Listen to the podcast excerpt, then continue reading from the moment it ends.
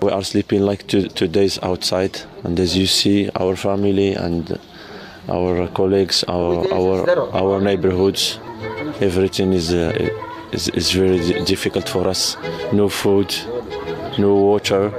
We lost also electricity. Viva! Está com o Expresso da Manhã. Eu sou o Paulo Baldaia.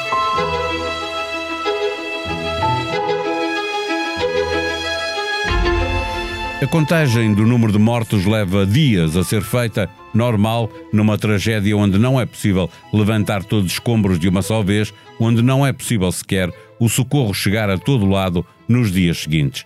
Marrakech é a cidade que todo mundo conhece, Agadir, estância de veraneio, também é conhecida, mas fora de Marrocos ninguém sabe o nome das aldeias que estão por cima da falha onde ocorreu o epicentro deste terremoto.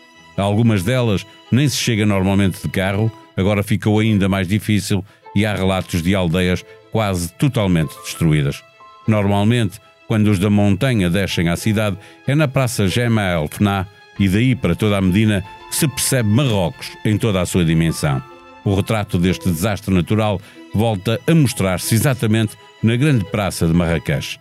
Porque a casa deixou de existir ou porque passou a existir o medo de lá dormir, a vida, para muitos dos que foram afetados diretamente, faz-se ao relento. No som de abertura, ouvimos o relato de um marroquino numa reportagem da SIC. Ele ficou sem a casa e vive na rua como pode, sem comida, sem água, sem eletricidade. Uma equipa multimédia do Expresso foi de imediato para Marrocos. O trabalho deles pode ser acompanhado em expresso.pt e é com a Marta Gonçalves e o José Seduvim Pinto que conversamos neste episódio. O Expresso da Manhã tem o patrocínio do AGE, tudo o que os jovens precisam para o dia a dia. Uma conta neutra em carbono com menor impacto no ambiente, cartões em PVC reciclado e uma app para abrir e gerir a conta de forma 100% digital. Saiba mais em bancobpi.pt. Banco BPI, Grupo CaixaBank, registado junto do Banco de Portugal, sob o número 10. Viva Marta Gonçalves, viva José Seduvim Pinto. Em Marrakech, as pessoas da Medina, a zona da cidade mais afetada pelo terremoto, passam a noite na Praça Gemá El Fna. Marta, estive a ler uh, a tua reportagem no Expresso. Cada família coloca o seu tapete no chão, as regras funcionam ali, são as regras uh, da casa onde já não podem ou não querem voltar. Olá, Paulo. Um, sim, é, é isso que está, que está a acontecer, porque aquilo que, vês ao, que se vê ao final do dia é quase uma espécie de peregrinação um, até à praça, uh, porque é o sítio mais amplo uh, ali na, na, Medina, onde as pessoas se podem deitar uh, e ficar ali um bocado e longe, e sobretudo longe de edifícios. no caso do centro de Marrakech, muitas destas pessoas que nós vemos na rua não ficaram propriamente sem casa.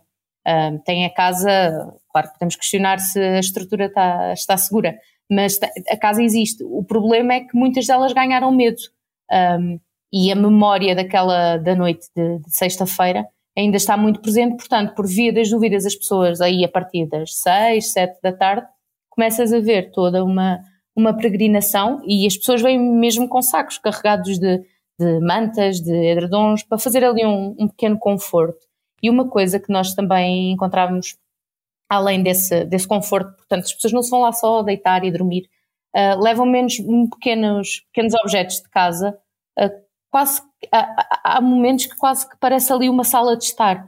Tens, toda a gente tem aquela típica travessa com os copinhos e estão constantemente a fazer chá. Nós encontramos até uma, uma senhora que estava com a tagine ainda cheia com comida e que estava a partilhar com outras pessoas.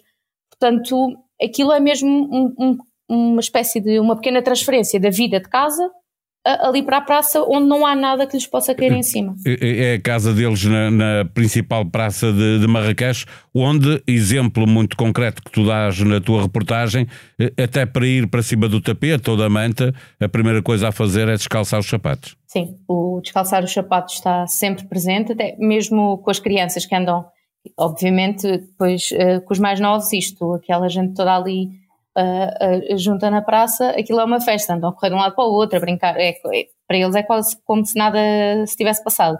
Mas mesmo os mais novos, assim que se aproximam de uma manta, é tirar os chinelos, ir para cima, e esses pequenos rituais uh, de casa uh, estão ali muito presentes. Mesmo a forma de servir o chá, não, não é só servir o chá, é servir o chá naquele bolo com aquele gesto uh, de subir e descer ao servir, portanto há mesmo esse cuidado. E depois, e depois dizia-te há pouco aquele exemplo da, da Tagine, era estranho e foi a sensação que eu, com que eu fiquei ontem, é que eu estava no meio de uma praça, no meio da rua, e de alguma forma havia ali aquele cheiro a, a casa, a comida, a comida acabada de fazer, as especiarias, a, um, e, e, ao mesmo tempo estavas a ouvir à tua volta os táxis a buzinarem, os carros a buzinarem, o trânsito caótico. Ainda assim, toda a gente nos dizia que era muito menos caótico que o habitual, que, que era uma, uma Marrakech calma, uh, porque apesar de tudo, na Medina muitas das lojas estão, estão fechadas. E hum, eu já, já tinha eh, tido a oportunidade de estar em Marrakech antes, uh, num contexto de lazer, e realmente há esse choque, que é, eu nunca, no tempo que cá estive, tinha visto uma loja de portas fechadas. E, no entanto, nós caminhávamos pelas ruas da Medina e se encontramos aí três, quatro, cinco lojas uh, abertas e muitas delas estavam a aproveitar para apanhar as coisas e voltar uh, a pôr as coisas nas prateleiras, a arrumar, mas estava quase tudo fechado. Claro que também pode estar relacionado com, com o facto de ter sido decretado luto nacional, mas a percepção com que eu fiquei é que foi muito mais por medo do que propriamente a obrigação moral e patriótica de cumprir este luto. Eh, José Seduvim Pinto, estás aí para ver, quer com a máquina fotográfica, quer com, com o vídeo, eh, eh, aquele retrato que, que, a Marta estava a falar do cheiro eh, que, que, se vê nas ruas, eh, do cheiro da tagine, eh, é um retrato muito familiar na, na Gema Elfená, onde há habitualmente muita luz, muito fumo de todas as tendas do mercado, muita música. Eh, pergunto se a praça já começou a recuperar a sua própria vida ou se ainda está marcada por estas famílias que também eh, ocupam esta praça porque lá é mais seguro. Eh, olá, Paulo. Aparentemente, para um forasteiro como eu, aquilo que eu presenciei foi uma, uma aparente normalidade.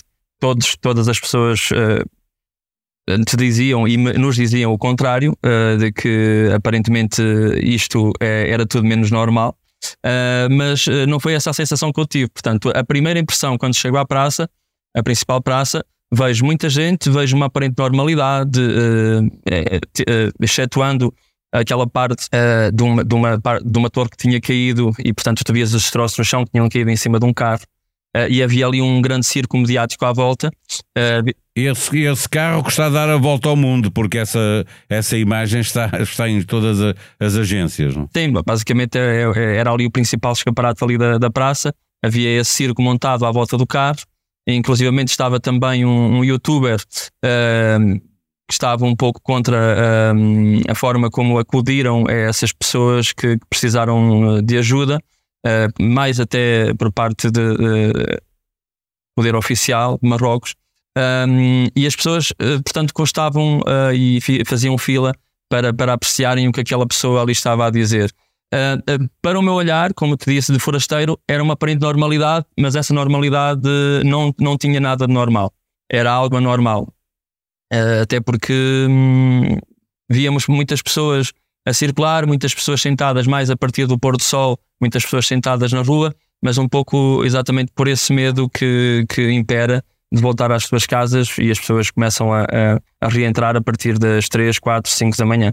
Até essa hora ficam sentadas na praça. A maioria das pessoas que, que estão nesses eh, tapetes, nessas mantas, eh, são mulheres e crianças ou uh, é indiferenciado? Sim, naquele espaço em concreto, ali na Praça Central, sim, eram as famílias sobretudo uh, mulheres e crianças, sim, é verdade, havia também homens, havia uh, pessoas idosas, mas impera ali um pouco aquele fator que a Marta referenciava há pouco, que é o fator casa. As pessoas fazem ali uh, de comer como se estivessem em casa, portanto, há toda essa atmosfera.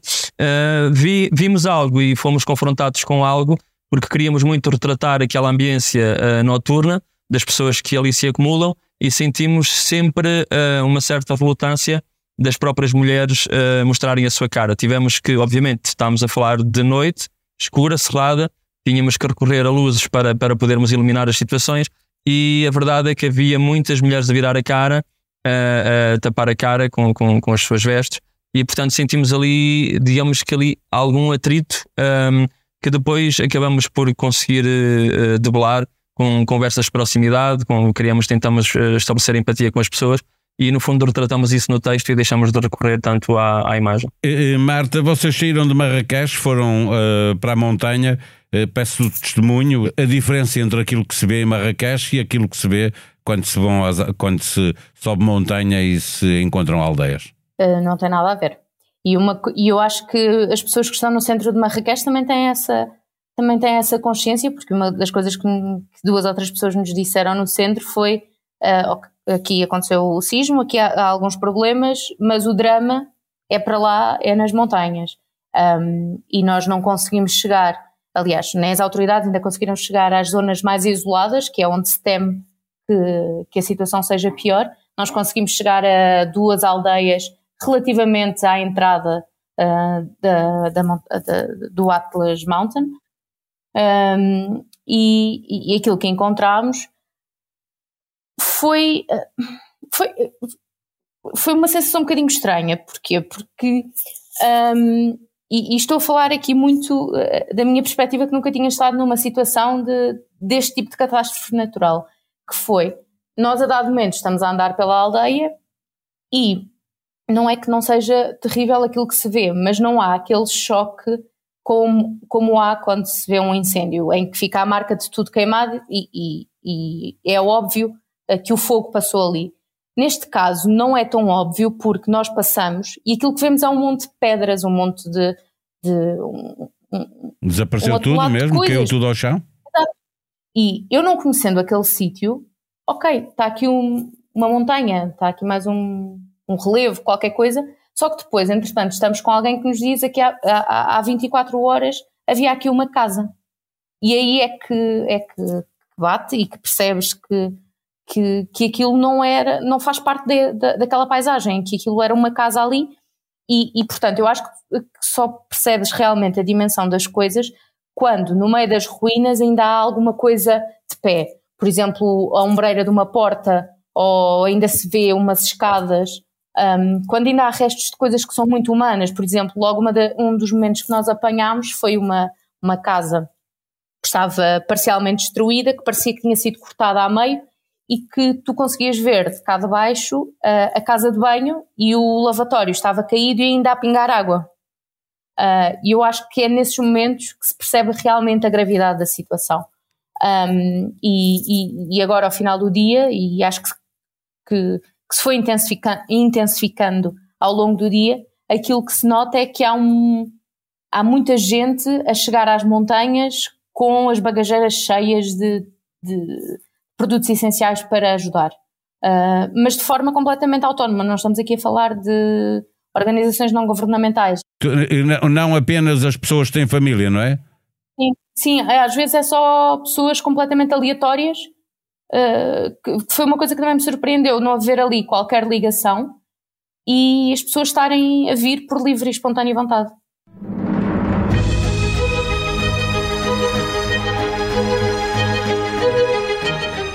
Sabemos que vai acontecer, mas não sabemos quando será, nem a força com que nos vai atingir. Proposta para ouvir o episódio do Expresso da Manhã, lançado originalmente a 7 de fevereiro, logo a seguir ao terremoto da Turquia e da Síria, sobre o risco de um sismo em Portugal. Só vale a pena pensar nisso na hora de construir prédios, pontes, estradas, porque os sismos não matam. O que mata são as construções feitas pelo homem sem proteção para resistir aos sismos. A Ana França tem estado a fazer episódios extra do podcast O Mundo a Seus Pés. Sugestão para ouvir uma conversa sobre o jantar mais assustador da vida de um português em Marrocos. Ao Expresso, diz que pensou que o restaurante fosse ruir com um amigo dele lá dentro. Noutro episódio, a jornalista faz o relato possível das primeiras horas da tragédia e do tempo infinito que as autoridades demoraram a chegar às zonas mais afetadas. A sonoplastia deste episódio foi de Salomé Rita. Nós vamos voltar amanhã. Até lá, tenham um bom dia.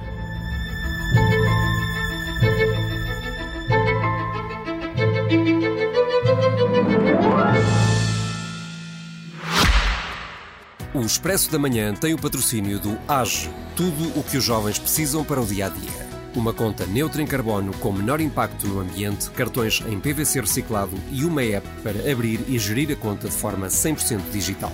Saiba mais em bancobpi.pt. Banco BPI, Grupo CaixaBank, registado junto do Banco de Portugal, sob o número 10.